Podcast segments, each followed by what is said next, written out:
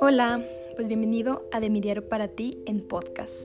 El día de hoy vengo a mostrarte o vengo a compartirte un tema muy importante que necesitas escuchar porque vengo a exponer la cruda realidad de este tema, el cual se trata del proceso de sanación, del famoso proceso de sanación. Vengo a mostrarte que realmente este proceso por el que muchos están pasando o algunos van a pasar u otros ya pasaron y pueden confirmar esta información que estoy compartiendo, pues mostrarles que no es tan fácil, que que estoy de acuerdo con las frases cuando dicen que sí es posible salir adelante a pesar de la adversidad, porque es una de las frases que yo estoy compartiendo con mi proyecto. También estoy de acuerdo cuando dicen que hay que verle el lado positivo a todo lo negativo que nos pasa. También estoy de acuerdo con estas frases, pues digámosle motivacionales, porque pues sí tienen algo de verdad, solamente que el día de hoy vengo a platicarte su detrás de cámaras, su parte, pues la realidad de estas frases, el cómo pude llegar a decir que sí es posible salir adelante, que sí es posible reinventarte a pesar de haber pasado por grandes y múltiples crisis de salud, de dolor, vengo a mostrarte cómo fue mi proceso de sanación para poder llegar a este punto en el que estoy viéndole a todo lo que me pasa el lado positivo. Y más que el lado positivo le veo un aprendizaje, lo veo como algo que me viene a traer una lección de vida que me permita crecer y ser mucho mejor y no tanto como algo negativo. Porque recuerda que la alegría nace de la tristeza, la creatividad nace de la angustia, como el día nace de la noche. Así que Empecemos con este tema del proceso de sanación. Te voy a explicar lo que yo pasé, mi proceso, y yo lo divido en cinco etapas. La primera yo la llamo identificar el problema. Identificar que hay algo que no anda del todo bien en tu vida. ¿Cómo identifiqué mi problema? Para entrar en contexto, quiero decirte que pues yo actualmente padezco de lupus eritematoso sistémico, un trastorno autoinmune relacionado al sistema nervioso que afecta cualquier órgano de tu cuerpo desde la cabeza hasta los pies, provocando una inflamación y por lo tanto pues se genera un fuerte dolor e insoportable, dolor físico, dolor emocional y un cansancio extremo. Pero ¿por qué dice que dolor emocional? Porque uno de los órganos más afectados es el cerebro, provocando que las venas del cerebro se inflamen, lo cual se le conoce como vasculitis cerebral, y te provoca además de un fuerte dolor de cabeza, pues una serie de manifestaciones psiquiátricas como lo son la psicosis, alucinaciones y ciertos trastornos del estado de ánimo como lo son la ansiedad y la depresión. A esto me refiero que pues te termina provocando también un dolor en tu mente, que viene siendo el dolor emocional causado por los múltiples pensamientos negativos y agresivos que golpean tu cabeza, por todo el caos que se encuentra en tu mente. Entonces, pues yo empecé, fui diagnosticada hace un año.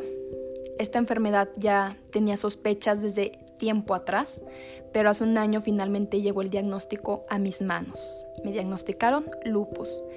Entonces yo empecé a tener ciertas manifestaciones de ansiedad, ciertos pensamientos, y ya no me empezaron a gustar cuando este tipo de pensamientos eran de puros accidentes.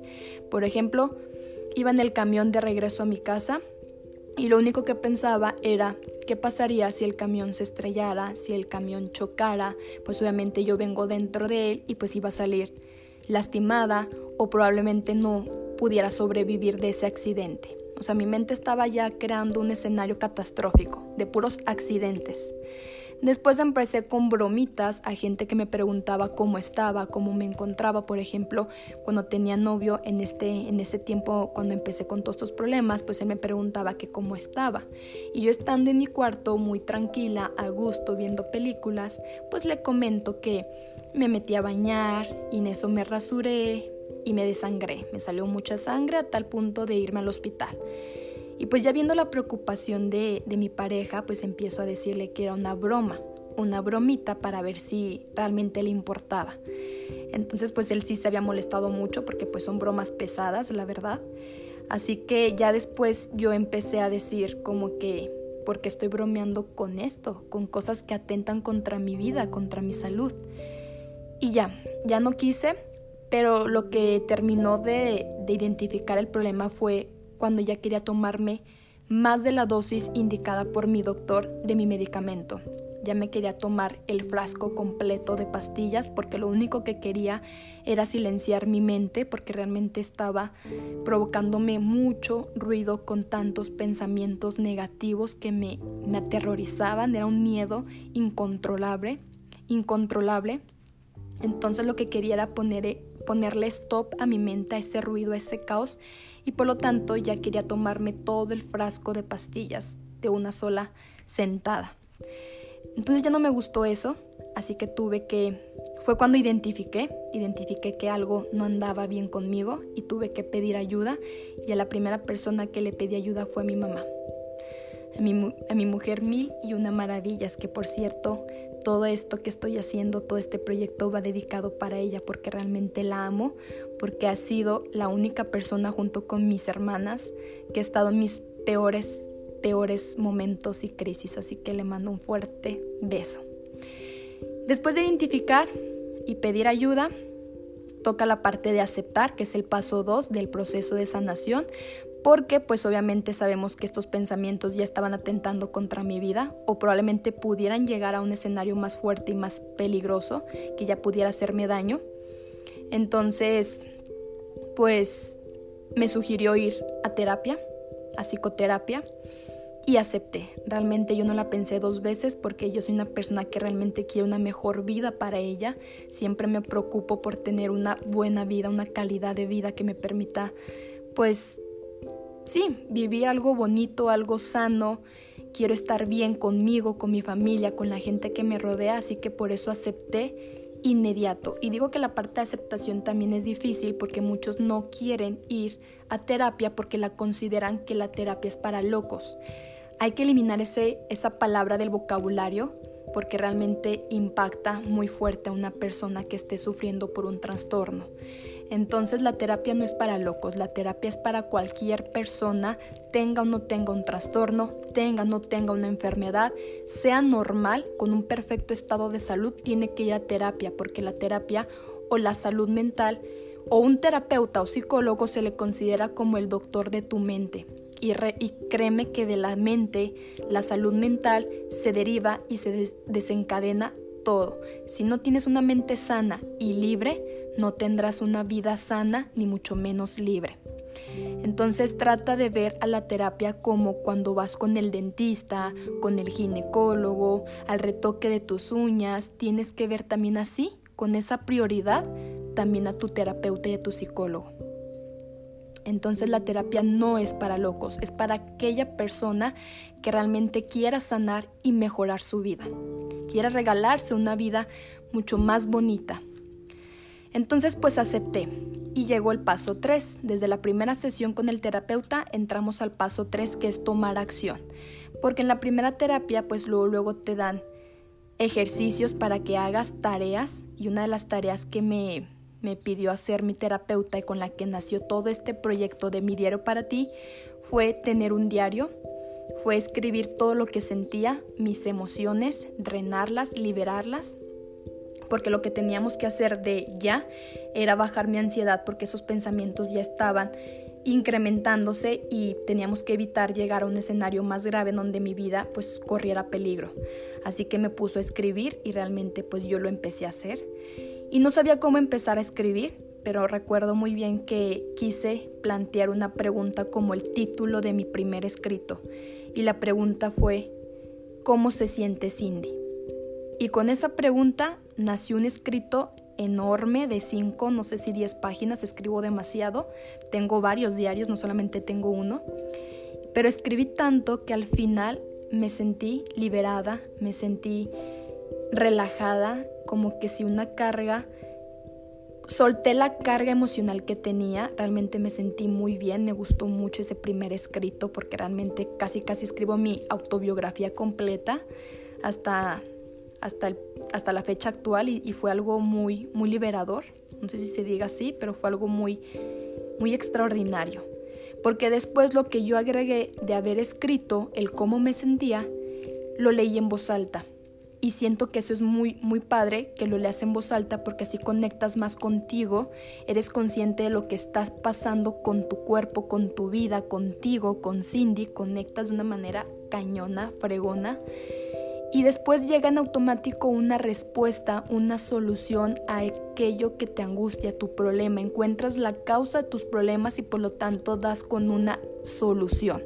Eso es lo más padre. Escribes, pero por favor léelo en voz alta y sé consciente de cada una de las palabras que estás leyendo y finalmente llega en automático esa respuesta que tanto estabas buscando, esa explicación. Eso es lo mejor. Así que así empecé con mi proceso de tomar acción, de actuar con la escritura. Me funcionó enorme esta terapia, esta tarea que me encargó mi terapeuta. Te digo, nació este proyecto de mi diario para ti y lo sigo haciendo. Claro, había veces que no quería escribir ni con una pregunta porque siempre me decían, en una de mis conferencias que di me preguntaron, ¿y cómo escribes? ¿Cómo empiezas a escribir? Pues siempre planteo una pregunta. Por ejemplo, otra de las preguntas fue, ¿qué es la ansiedad? ¿Qué es el dolor? Y salió un escrito muy, muy bonito. Entonces empiezo siempre con una pregunta. Pero había veces que no quería escribir y realmente no me esforzaba y tenía mi diario cerrado por semanas pero cuando llegaba otra vez a mí la inspiración, porque esto se trata, muchas veces te puedes encontrar muy motivado y con ganas de intentar y seguir trabajando, haciendo de todo para sentirte mejor, pero de repente llega la otra cara de la moneda en la que no te encuentras para nada motivado, tienes cero ganas y no quieres hacer de nada para sentirte mejor. Entonces aquí esto es como que altas y bajas. Entonces sí hubo un momento en el que no quería abrir mi diario, no quería escribir, no quería hacer nada, me encontraba muy cansada. ¿Y por qué me encontraba muy cansada? Porque efectivamente hacía de todo para sentirme mejor y siento que no funcionaba nada, que al contrario todo estaba empeorando, que el dolor aún se incrementaba con el paso del tiempo, entonces me rendí y dije, ¿para qué escribo si me sigo sintiendo mal? Pero después llegaba en automático, no te puedo explicar cómo llegaba a mí una inspiración, una fuerza por más chiquita que se sintiera, pero llegaba un impulso a levantarme y mínimo escribir algo, aunque sea una línea, pero mínimo trataba de volver a retomar la escritura porque yo encontré en la escritura una terapia curativa, realmente me sanaba el escribir. Entonces, pues siempre llegaba a mí una fuerza, un impulso, por más pequeñito que pareciera o se sintiera, que me, volvía, me, permitía volver a escribir. Y cuando retomaba la escritura después de haberla dejado por un tiempo, me sentía aún mejor porque como acumulé mucho, pues lo saqué todo. Entonces la escritura es una herramienta o un tip que te puedo pasar a ti que realmente funciona. Y ahorita me acordé que no sé por qué de repente llegaba en mí una fuente de inspiración o motivación que me hiciera levantar y volver a intentar, pero ya encontré el por qué. Porque siempre, siempre, eso sí, nunca dejé de rezar. A veces rezaba solamente para quejarme, para, entre comillas, ofender a Dios por, por sentirme como me sentía con mucho dolor, con mucha ansiedad, y no le pedía nada, al contrario le reclamaba pero siempre estaba con Él platicando, nunca me alejé de Dios. Siempre estaba con Él porque realmente en este proceso de las crisis siempre sentí la presencia de Dios como si estuviera conmigo, como si fuera un amigo en físico. Siempre lo sentí. Entonces siempre estaba hablando con Él. A veces de una manera amable, otras de una manera agresiva, pero siempre estaba con Él. Y siento que eso me ayudó a poder encontrar esa fuente de inspiración que te digo que me hacía levantar. La oración la fe y la gratitud. Entonces, aférrate a algo. Aunque no seas religioso, yo en mi caso sí soy muy religiosa porque realmente sí creo en los milagros. Yo me considero un milagro. Después de todos los diagnósticos fuertes que he pasado, siento que el estar aquí es un milagro. Así que ten fe, porque la fe nos hace crear un sentido a nuestra vida cuando creemos que todo se encuentra perdido. Y en este proceso de tomar acción, pues es muy, muy difícil porque como te lo había comentado, hay altas y hay bajas. es un cambio inestable de emociones, de repente estás muy motivada, muy eufórica, te quieres comer el mundo en un solo bocado. Y va a haber días en los que estás de todo lo contrario, estás en la cama, no quieres hablar con nadie, no quieres escuchar nada, no quieres ver nada, solamente quieres estar llorando y estar en tu papel de víctima, esperando que la respuesta o la solución llegue del cielo, llegue en automático, que llegue la mujer maravilla y te diga, ten, aquí está la dosis de fuerza que necesitas. Pero lamentablemente pues no es así. Lamentablemente, aunque parezca imposible, porque yo tampoco lo creía, pero la cura sí se encuentra dentro de ti. Tú eres el único responsable de tu vida y de lo que pasa en ella, lo bueno o lo malo, si eres responsable. Y tienes que ser muy fuerte para poder levantarte e intentarlo. No te lo estoy pidiendo que, que lo hagas ya, sino que hagas un intento, un esfuerzo por levantarte. Muchas veces te vas a levantar y vas a volverte a caer. A mí me tocó que yo tenía mucha motivación de que, bueno, siento dolor, pero bueno, me voy a levantar y a ver si ya una vez que me levante y me cambio, me arreglo, me lavo mi cara, me peino, pues me siento mucho mejor. Y aún así, hacía todo eso, me arreglaba, me ponía bonita, realmente me volví a caer porque realmente me sentía desmotivada, me veía fea en el espejo. Volví a caer. Una vez que me levanté, volví a caer. Pero no te preocupes, aunque te hayas caído, no fuiste, no fue un fracaso, no fuiste débil. Fuiste muy valiente porque mínimo lo intentaste y ya ganaste. Con ese mínimo esfuerzo de levantarte y aunque te hayas caído, ya ganaste porque recuerda que de los pequeños logros nace lo extraordinario. Entonces, inténtalo. Este proceso es tardado porque se trata de eso, de ir poco a poco a tu ritmo, no al de los demás. Cada quien tiene su ritmo, su proceso de sanación. Así que ve poco a poco y no esfuerces, no explotes a tu cuerpo, siéntelo, pregúntale qué quiere, qué es lo que le hace sentir bien y dáselo. Si quiere descansar, descansa. Si quiere levantarse, levántate. Pero no te esfuerces porque este proceso de un trastorno mental, lidiar con un trastorno mental o una enfermedad, no es sencillo. Si de por sí la enfermedad y el trastorno te están atacando, tú no te ataques más. No hagas crecer el dolor o no lo hagas más insoportable o simplemente no te estés encadenando al dolor. Date tiempos. Yo sé que te he dicho que no te rindas, que no te abandones, que no desistas, que no tires la toalla, pero también se vale a veces tirar la toalla. Pero ojo, cuando la tires, descansa, recupérate, recarga tu pila, tu batería, y una vez que la tienes al 100%, recuerda que tiraste una toalla. Ve, levántala, recógela y continúa. El chiste es avanzar como puedas, pero avanza. No te quedes estancado, no te frenes, no te detengas. Porque vida solo hay una. Tú decides qué quieres hacer con esa oportunidad. Si seguir en el papel de víctima, el cual no te va a permitir avanzar ni crecer, ni mucho menos sanar, o ser el de todo un inquebrantable, aquellos que no claudican, se levantan y van por la vida que realmente quieren vivir, no la que tienen o la que les tocó. Ellos van por la vida que quieren y merecen vivir. Yo sé que a veces al levantarte no es tan fácil, pero déjame decirte que tampoco es imposible.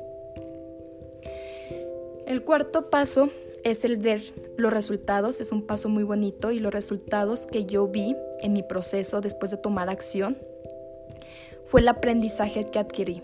¿Y qué aprendizaje adquirí? Simplemente el de aceptar mi realidad.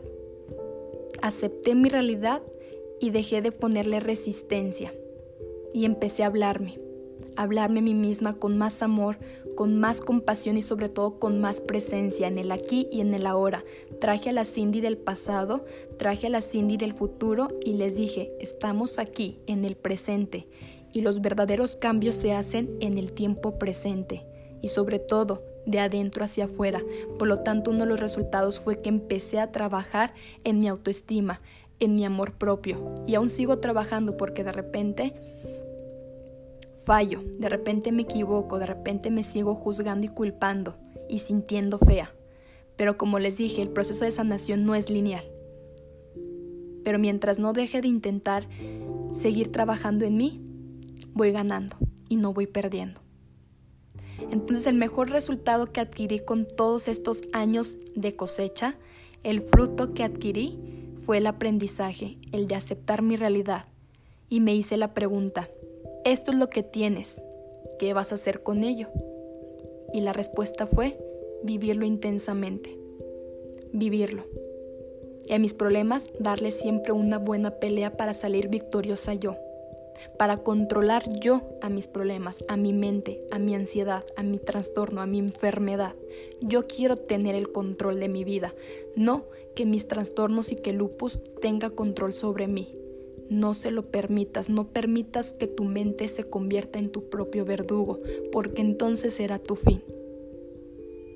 Y el paso 5 después de haber aprendido después de haber adquirido madurez e inteligencia emocional que te permitan aceptar tu realidad y dejar de poner resistencia, lo cual te encadena al dolor y lo hace aún más insoportable, el paso 5 es el de la mejora continua, porque como lo dije, este proceso de sanación no es lineal y no significa que ya te dieron de alta los doctores y tu terapeuta.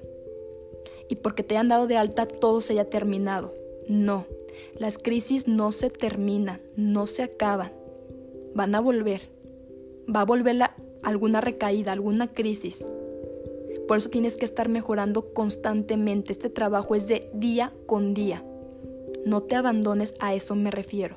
Sigue trabajando, sigue aprendiendo, síguete preparando, porque de repente puede llegar otra vez uno de tus peores momentos, una crisis, pero tranquilo. Cada que llegue una crisis, tú ya tendrás más preparación, más experiencia, más conocimiento y sabrás hacerle de frente siendo tú el ganador, el rival más fuerte y tu crisis el rival más débil. Porque cada crisis por la que estés pasando te está preparando aún más porque todo es un entrenamiento. No hay nada de malo en este mundo. Todo es un entrenamiento. Son lecciones de vida que te permitirán vivir tu mejor temporada Así como vas al gimnasio y te entrenas, así es la vida. Empieza a ver esto de esta manera. No hay nada de malo, es un entrenamiento que te están dando herramientas de construcción para que te puedas fortalecer en cada una de las pruebas, retos y obstáculos y en la adversidad. Así que la mejora continua, síguete amando, síguete aceptando, síguete aprobando, sigue siendo tú. Y fortalece tu amor propio porque a partir del amor propio sanas, mejoras porque realmente te cuidas, te procuras, te priorizas. Muestras que eres importante. A partir del amor propio te das cuenta que el proyecto más importante de tu vida eres tú y nadie más. Así que, aunque te hayan dado de alta, tú no te des de alta. Sigue trabajando. Sigue descansando, sigue trabajando, sigue descansando. Así va a ser de ahora en adelante. Trabajar, pero también descansar. ¿De acuerdo? Y no explotes tu cuerpo ni tu mente. Habla con ellos, siéntelos, escúchalos, conecta con tu esencia. Y verás el cambio positivo y radical y tan bonito que se viene a tu vida. Y después vas a poder decir si es posible salir adelante a pesar de la adversidad. ¿Ves? Estas frases tienen un detrás de cámara, una cruda realidad, un proceso que no fue nada sencillo, pero tampoco fue imposible. Ánimo, que sí se puede. Tú puedes, solo como te lo había dicho en el tráiler. Confía en ti y ámate porque si te amas, vas a procurarte, vas a cuidarte y no vas a permitir que nada ni nadie te lastime. Bienvenido a este nuevo proyecto. Soy Cindy Gómez García y aquí yace un inquebrantable.